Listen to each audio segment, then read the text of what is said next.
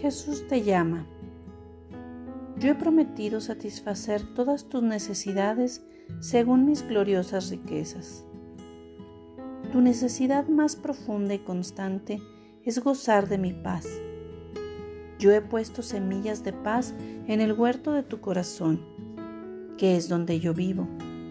Pero junto con todas las plantas crece la maleza, el orgullo, las preocupaciones, el egoísmo, la incredulidad. Yo soy el hortelano que trabajo para limpiar tu corazón de esa cizaña. Y lo hago de varias maneras.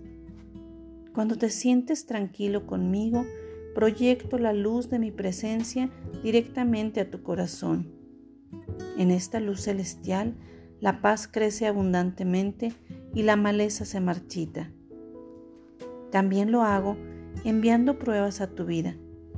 Cuando confías en mí, en medio de la tribulación, la paz florece y la maleza se seca.